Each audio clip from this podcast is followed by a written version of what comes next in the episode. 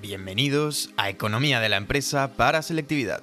En este episodio vamos a hablar de la distribución del apartado de marketing, que es la cuarta pregunta del bloque de la función comercial de la empresa, que es el quinto bloque del temario de selectividad.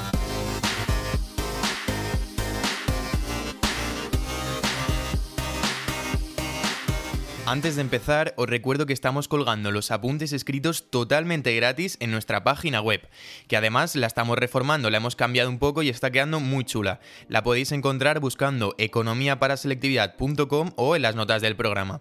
Y también os invito a que nos sigáis en Instagram, porque estamos colgando cosas muy interesantes, consejos, truquillos que creo que os pueden ayudar. Os encontraréis buscando Economía para Selectividad y si lo que necesitáis es opiniones de, de universidades, opiniones personales de los alumnos opiniones reales, os invito a que busquéis forobachiller.com porque allí encontraréis un montón de opiniones sobre alumnos de universidades y están muy muy bien y son muy interesantes también. Y ahora ya sí que sí, vamos a empezar. Seguimos con el marketing, ya sabéis que estamos en el bloque de la función comercial del marketing. En los episodios anteriores hemos hablado del estudio de mercado, del precio, del producto y en este episodio vamos a hablar de la distribución. Como todas estas preguntas pertenecen al bloque de marketing, la, introducción es la misma, o sea, podéis hacer la misma introducción en todas las preguntas. ¿Y qué tenéis que decir la introducción? Pues primero de todo es muy importante hablar de la función comercial, porque el marketing forma parte de la función comercial. ¿Y qué es la función comercial? Pues es el puente entre lo que sería la empresa y los clientes. Por tanto, son todas aquellas actividades necesarias para hacer llegar los bienes y servicios que produce la empresa al consumidor. Y este consumidor recibe el nombre de mercado. Entonces, ¿cuál es la definición de mercado? Pues es todas aquellas empresas o personas, todo el conjunto de personas o empresas que tiene unas necesidades y que pretende satisfacerlas mediante la compra de un producto o servicio a un oferente. Siempre pongo el mismo ejemplo, es el mismo que he puesto en los otros dos episodios, pero si yo quiero ir a hacer footing, necesito unas zapatillas de correr. ¿Y dónde comprar estas zapatillas? Pues en una tienda de deporte, en un centro comercial. Entonces yo soy el, cliente que tiene una necesidad, que es eh, estas zapatillas para ir a correr, y ¿cómo la satisfago? Pues mediante eh, la compra de estas zapatillas a un oferente, que sería la tienda de deporte o el centro comercial. Bueno, entonces hemos definido la función comercial, hemos hablado de mercado y ahora vamos a pasar a hablar de, las, de los diferentes elementos en los que se divide la función comercial. Bueno, tenemos por un lado el análisis de mercado, que es la primera pregunta de este bloque, el primer apartado, tenemos un audio específico, recomiendo que lo vayáis a escuchar. Después el marketing, que como ya sabéis se divide en eh, precio, producto, distribución y promoción, y estamos haciendo un episodio para cada uno. Y por último tenemos las ventas, que, se encargan de organizar todo lo que serían las ventas directas como eh, la relación con los canales de distribución. Entonces la función comercial se divide en análisis de mercado, marketing y ventas. También es importante hablar de la evolución de esta actividad comercial. Por tanto, vamos a decir que el marketing se originó, surgió entre los años 50 y 60, es decir, 1960-1950, ¿vale? ¿Y por qué se originó? Pues porque la oferta superó a la demanda y entonces fue necesario identificar las necesidades de los consumidores para que el producto se vendiera, para que el producto se pudiera ajustar a estos consumidores. O sea, si hay muchos productos competidores, la empresa en cuestión se tiene que esforzar, se tiene que centrar en ajustar el producto para que el consumidor quiera comprar su producto y no quiera comprar el de la competencia. Por ejemplo, también un ejemplo que, ya he puesto anteriormente, si yo quiero comprar un boli, tengo que, o sea, la empresa se tiene que esforzar para que yo compre su boli porque tiene la tinta de gel, por ejemplo, y que no compre el boli eh, de la tinta normal. Entonces, la, la, empresa tiene que aplicar una estrategia de marketing para conseguir que yo compre su boli y no compre el de la competencia. Entonces, ¿qué es el marketing? Pues el marketing es el conjunto de actividades que desarrolla la empresa encaminadas a satisfacer las necesidades del consumidor y lo hace con la intención de obtener un beneficio. Es decir, en este caso el marketing sería todas aquellas actividades que tiene que hacer la empresa para que yo compre su boli de gel. Por ejemplo, eh, identificar mis necesidades, mm, ver por qué el boli de gel es mejor, por qué me puede servir a mí mejor que el boli de tinta normal y todo esto con la intención de que yo compre su boli no el de la competencia, y conseguir unos beneficios. Ahora, dentro del marketing encontramos dos variables, las variables comerciales estratégicas y las variables comerciales tácticas. Las variables comerciales estratégicas son como, como en general, ¿no? Son a, a largo plazo y incluyen el producto y la distribución.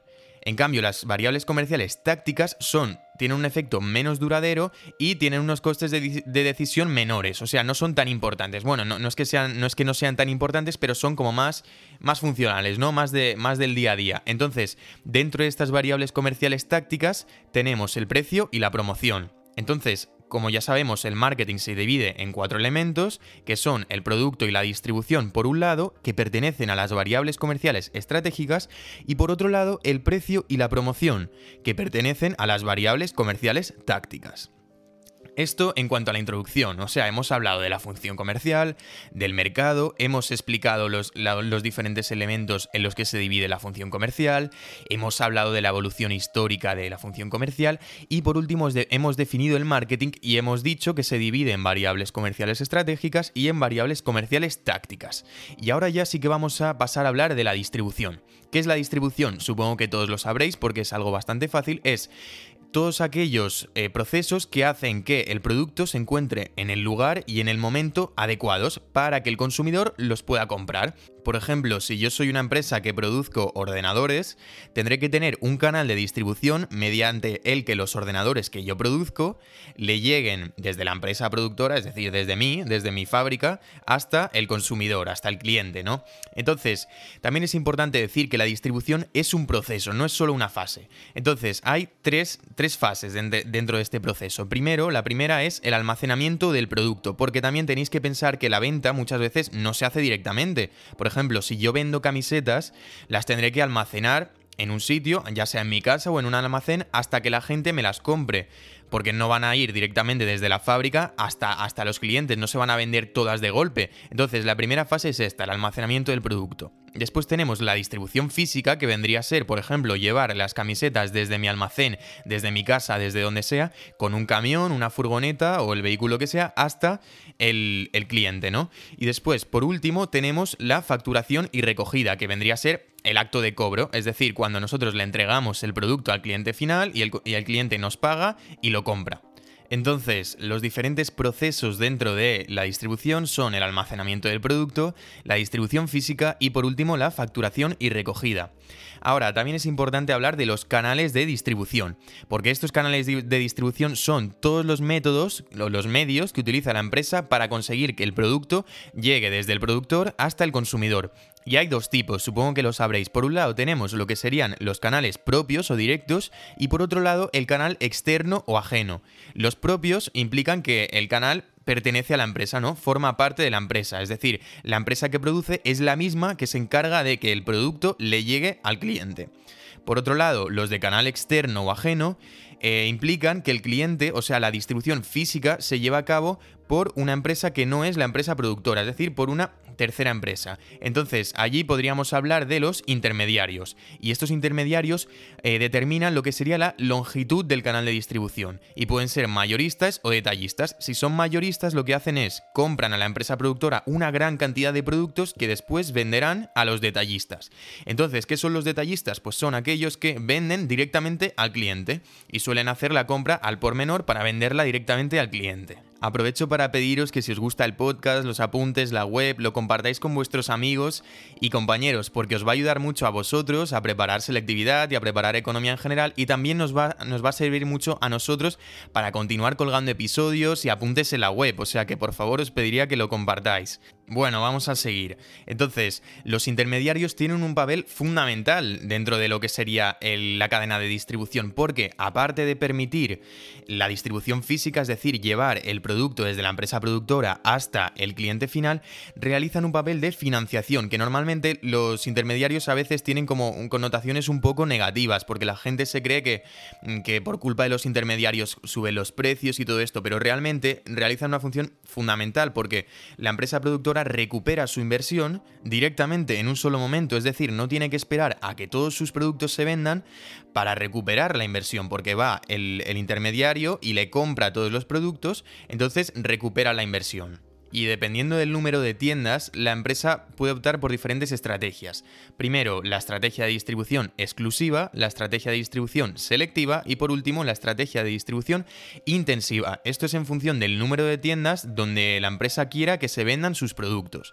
La primera estrategia, la estrategia de distribución exclusiva, implica que los productos solo se van a vender en una tienda. O sea, el propio nombre lo dice, exclusiva, exclusivamente en una tienda se van a vender.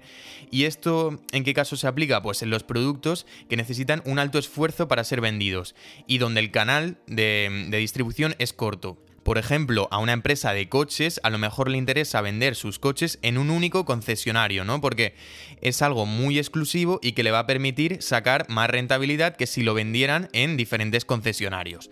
Después, la segunda estrategia es la de distribución selectiva, que consiste en no solo venderlo en un sitio, sino venderlo en varios, pero en pocos. O sea, seleccionar los sitios que más te interesan y venderlo allí. Y ahí se aplica, esta técnica se aplica con los productos caros, pero que tienen un canal de distribución más largo que la estrategia de distribución exclusiva.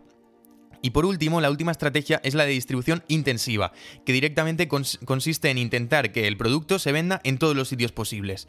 Y sería el caso, por ejemplo, de las Coca-Colas. Las Coca-Colas, la marca Coca-Cola intenta que su producto se venda en todos los bares posibles, porque es algo que la gente lo compra, lo, demanda mucho, ¿no? Se vende con mucha frecuencia y con mucha facilidad. Y encima tiene un canal de distribución largo, porque, porque pasa desde la fábrica de Coca-Cola hasta el mayorista, después del mayorista tal, y al final llega al restaurante, pero es un canal muy largo, en cambio los otros son más cortos. Entonces tenemos que las estrategias de distribución son la estrategia de distribución exclusiva, la estrategia de distribución selectiva y por último la estrategia de distribución intensiva.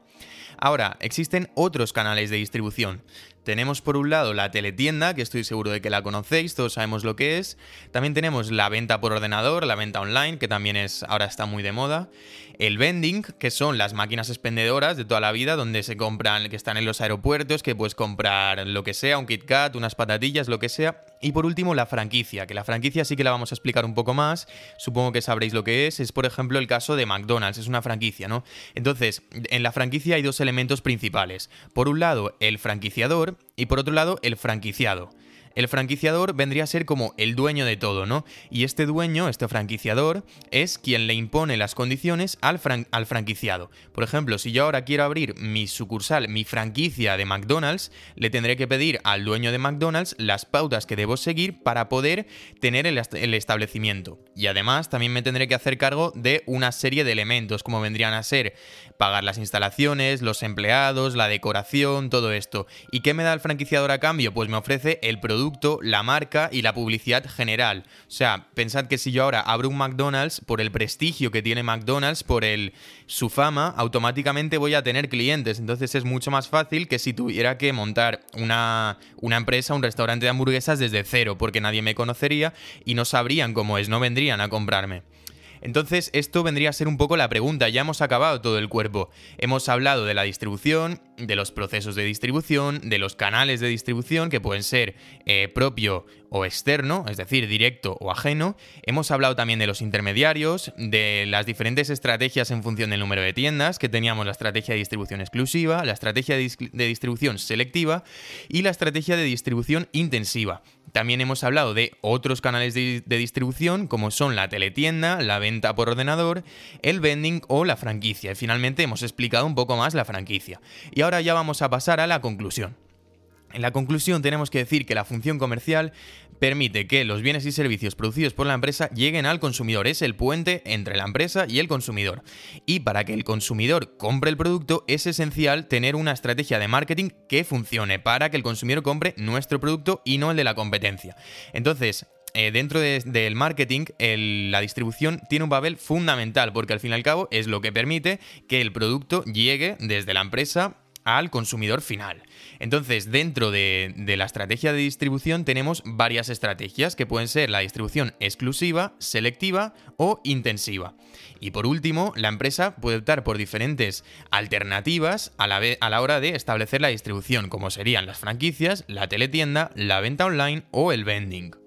Y con esto hemos acabado la pregunta de la distribución dentro del bloque de marketing, que es la cuarta pregunta del bloque de la función comercial de la empresa, que es el quinto bloque del temario de selectividad.